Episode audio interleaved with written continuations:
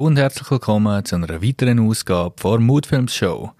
Alles zum Thema Business Content und mit Stories aus dem Leben von Selbstständigen und Unternehmern. Heute, warum du deine Fotoskills sollst steigern und deine Kamera richtig lernst, richtig lernen sollst zu bedienen, weil es steckt viel mehr in ihr, als du bis jetzt weißt. Viel Spaß!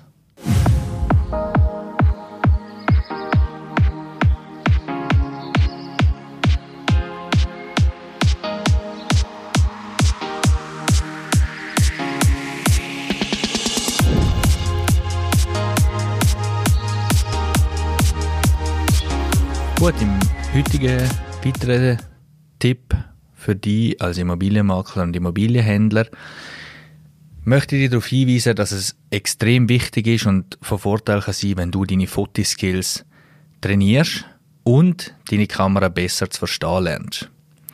Eigentlich sollte man meinen, dass das normal ist, doch ich weiß aus Erfahrung und aus Feedback von meinen Kunden, dass nur wenig Zeit bleibt meistens für das, weil äh, es muss vorwärts gehen, die Bilder müssen in den Kasten, die Doku muss raus und so weiter.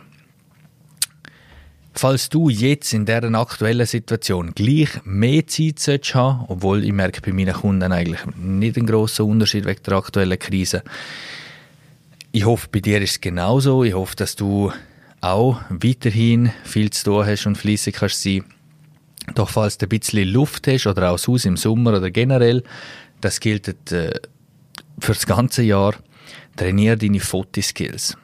Schau dir zum Beispiel Bilder aus Zeitschriften an, wo Immobilien abgelichtet sind, aus äh, richtig grossen Produktionen, was auch immer. Selbst aus dem Film lernt man viel.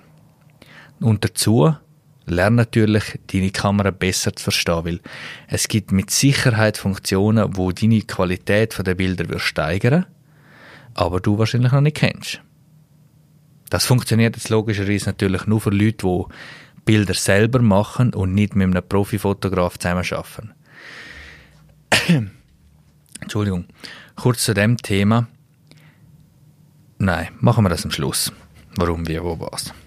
Also, ich möchte dir einen kleinen Ausblick geben, was möglich ist, wenn du das anfängst trainieren und anfängst lernen, in Anführungszeichen.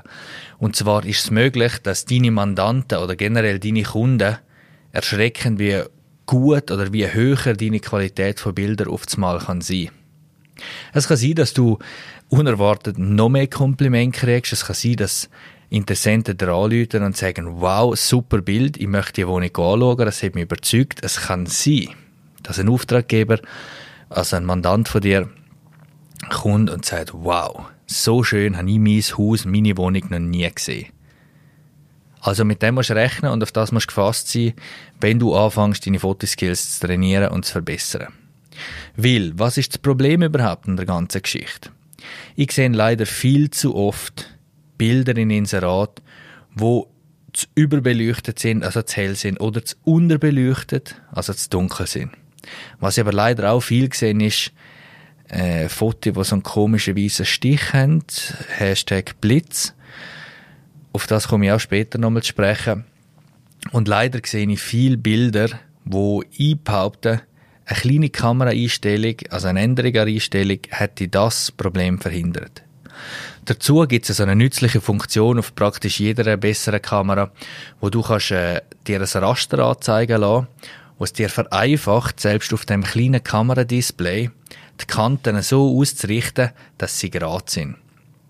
Weil es gibt irgendwie nichts Unästhetischeres, weder wenn man sich ein Bild von einem Raum oder von einem Objekt anschaut und nachher sieht, die Kanten sind alle schräg und verzogen und das macht im Kopf vom Betrachter löst das eine Unstimmigkeit aus. Man kann es meistens, also wenn man die Leute fragt, nicht beurteilen genau warum, aber es ist bewiesen, dass halt eben so Bilder nicht halb so gut wirken wie Bilder, wo wirklich alles gerade ist und wo man drauf geschaut hat.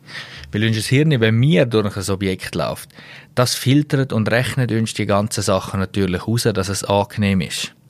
Eine Kamera macht das leider nicht immer so automatisch, selbst wenn sie im Automatikmodus betrieben wird, was ich allerdings gar nicht empfehle.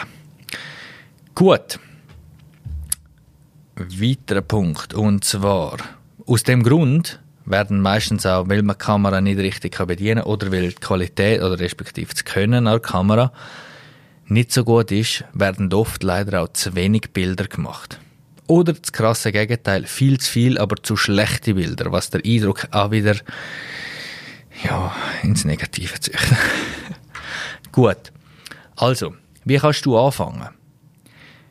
Eine andere Frage. Kennst du den Begriff ISO, Beleuchtung, Blende?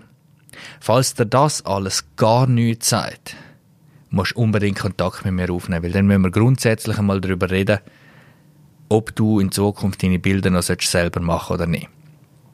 Falls du das auch schon gehört hast, aber du nicht mehr sicher bist, welches, wie, wo, was, möchte ich das mit dir schnell durchgehen, nicht allzu tief ins Detail hinein, aber einfach so, dass du mal verstehst und auch etwas zum Nachlesen hast, was und warum so heißt und für was es ist. Also, fangen wir an. Was ist der ISO? ISO findest du in der Regel auf einem, auf einem kleinen Wahlrädchen, also wenn du Sony nutzt, auf der rechten Seite. Und dann, wenn du draufklickst oder auch auf einer, auf einer anderen Kamera, wenn du den Knopf drückst, dann hast du verschiedene Abstufungen. 100, 125, 150, 200. Das kann bis zu 12.000 oder 20.000 aufgehen. Wenn du das einmal probierst, dann merkst du, je höher die Zahl, desto heller das Bild. Und aber eine gewisse Stärke siehst du sogar auf diesen kleinen Displays wie so ein Ameisenrauschen, wie früher bei den, bei den Röhrenfernsehen. Das ist nichts anderes als die Lichtempfindlichkeit vom Sensor. Weil wir tun ja bei einer Kamera haben wir ja wie im Auge eine Fläche, wo Licht aufnimmt in den, in den, in den verschiedenen Farben, das zusammenrechnet in ein Bild. Und je mehr, also es kommt auf, auf Kameraverarbeitung drauf an, aber je mehr Spannung dort liegt, das heißt, je größer die Zahl ist, desto mehr Licht wird ausgerechnet und desto mehr Licht wird dir nachher quasi dargestellt. Also sehr einfache Variante, probier es aus und generell probier mal deine ganze Kamera aus. Gut, der nächste Begriff, was ist die Blende?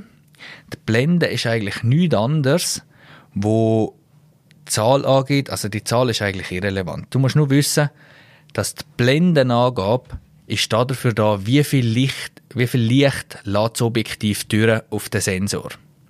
Oder? Das heißt, je tiefer die Blende, je offener ist das Objektiv, das heißt, je mehr Licht kommt rein.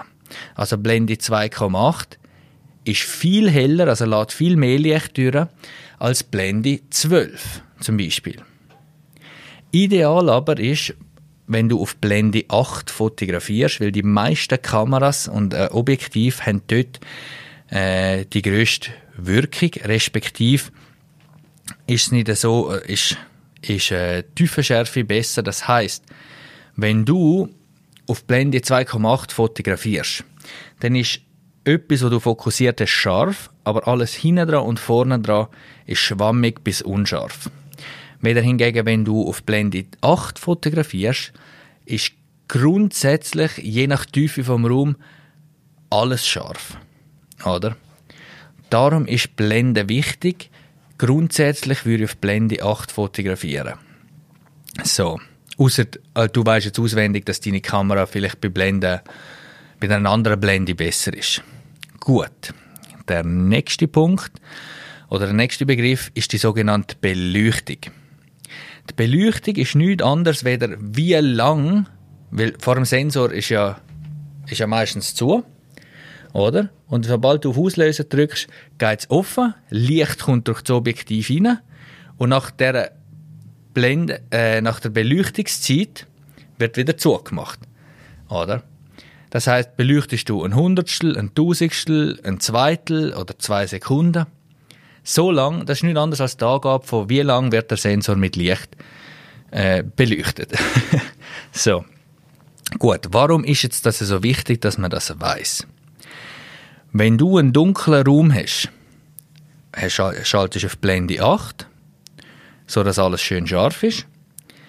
Und nachher schaltest du ISO, ich sage jetzt mal, ich würde mit dem ISO nie, ja, das ist jetzt schwierig, je nach, ich kenne deine Kamera nicht und so weiter. Aber grundsätzlich ist so in der Immobilienfotografie, was ich gelernt habe, auch wenn ich Kunden von mir beraten habe, nie über 1200. Ich würde eher sogar bei 800 maximal bleiben. Grundsätzlich aber mit 1 bis 200 fast am besten. Also, ISO haben wir auf 100 eingestellt, Blende haben wir auf 8. Jetzt ist dir das Bild, was anzeigt auf dem Bildschirm der Kamera, viel zu dunkel. Jetzt kommt Beleuchtung ins Spiel. Jetzt schraubst du Beleuchtung auf. Das heißt, je länger du am Sensor nachher Zeit gibst, Licht aufzunehmen, desto heller wird dein Bild. Oder? Jetzt müssen wir aber wissen, je länger die, die Beleuchtung geht, also je länger der Sensor Licht einfängt, desto äh, störungsanfälliger wird das Bild. Das heißt, je länger äh, die Kamera beleuchtet, desto stabiler muss sie sein. Das heißt, immer zwingend, und das empfehle ich durchs Band, Immobilienfotografie nur mit Stativ durchzuführen. Ausser das ist vielleicht eine Aussenaufnahme und die Sonne scheint, dann ist die Verschlusszeit so klein, die äh, Beleuchtungszeit nennt sich auch Verschlusszeit, so klein, dass es nichts ausmacht, weil die meisten Sensoren und Objektive sind stabilisiert und das mag es dann leiden. Aber grundsätzlich gewöhnt daran, immer mit Stativ zu fotografieren. Gut. Was sind Farbprofile? Ich empfehle dir grundsätzlich, tun die nicht brauchen, außer du hast die Zeit und kannst es ausprobieren.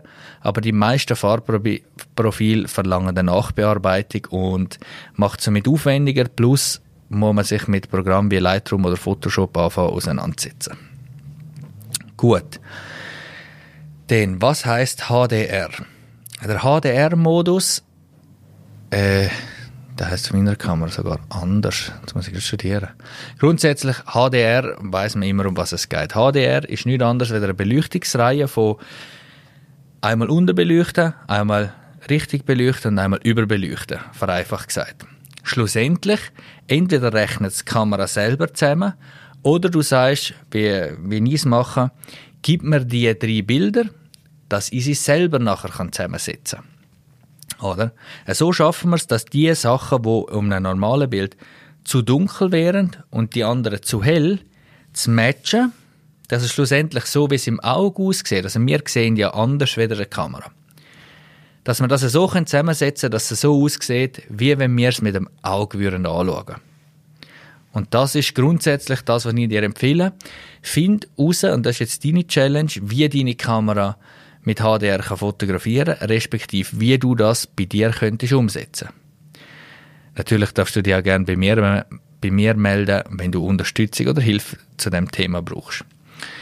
Gut, brauche ein Stativ, das habe ich schon gesagt, und zwar habe ich mir noch vermerkt, Langzeitbeleuchtungen. Genau, wenn du Zeit hast, und das ist eine jeweils von meinen Lieblingsbildern, äh, die ich mache. Einerseits im Bad und andererseits die Aussenaufnahme. Und zwar Langzeitbeleuchtungen.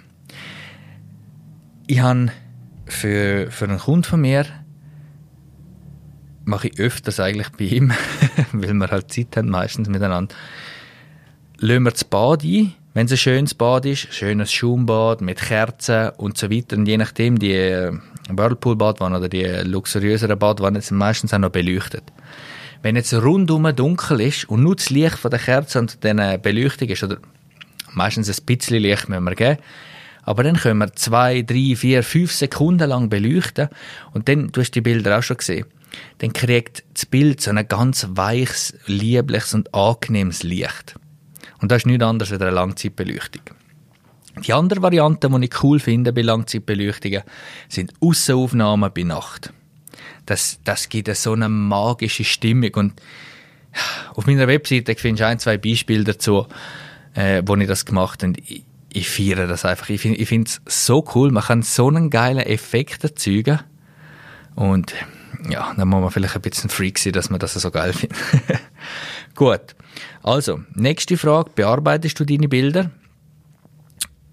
das ist, äh, wie soll ich sagen, ein bisschen ein heikler Punkt. Und zwar, einerseits muss man ein bisschen wissen, was man da macht. Andererseits muss man, oder kann man im Idealfall Histogramm lesen.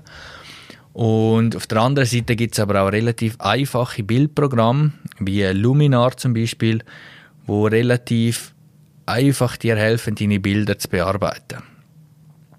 Grundsätzlich empfehle ich HDR-Aufnahmen, also mindestens drei, Bild auf, äh, drei Bilder machen pro Bild und die nach einer Nachbearbeitung zusammenzusetzen. Also, das klingt jetzt extrem bastelt, aber das ist es überhaupt nicht. Viel einfacher, als, als du denkst wahrscheinlich. Und so nachher das Optimum rauszuholen. Das sind dann die Bilder, wo man drinnen alles schön hell sieht und gleich noch raus sieht und sieht, wow, das ist ja eine schöne Landschaft oder so. So entstehen die Bilder.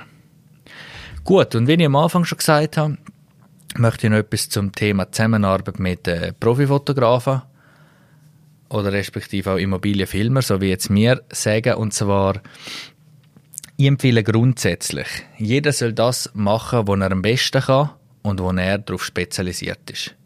Ich in meinem Fall bin spezialisiert auf Immobilienbilder und Immobilienfilm und behaupte auch, dass ich das grundsätzlich besser, schneller und effizienter und mit mehr Effekt und damit mehr Emotionen beim Kunden auslösen, weder du als Makler. Wenn man deine Stunden umrechnen wie lange du hast, kostet es mindestens so viel, wenn nicht mehr. Und ich will jetzt nicht nachtreten, aber dass die Qualität so wird sein wie von einem Profi. Ich unterstelle jetzt einmal, dass es nicht so ist. Darum grundsätzlich such dir einen Partner, wo, wo du kannst flexibel darauf zugreifen, wo ihr auch zusammen könnt arbeiten wo, wo Chemie stimmt. Ich finde das immer einer der wichtigsten Sachen, wenn, wenn Kunde und Anbieter nicht gerne zusammen arbeiten, dann schwierig, schwierig, schwierig. Gut, darfst natürlich gerne auf mich zukommen oder mich auch fragen, wer in deiner Region gut ist. Ich empfehle immer gerne Leute weiter. Ansonsten wäre es das mit der heutigen Podcast-Folge. Ich hoffe, du hast ein, zwei Sachen können mitnehmen können, habe dich ein bisschen zum Überlegen können anregen. All die Begriffe ISO, Blende, Beleuchtung, also Verschlusszeit, kannst du gerne googlen oder gerne mich fragen. Da findest du mehr als genug Infos. Wichtig ist nur, mach's, komm mit der Umsetzung, fang an üben. Ich wünsche dir viel Erfolg, gute Geschäfte, bleib gesund, bis zum nächsten Mal. Ciao.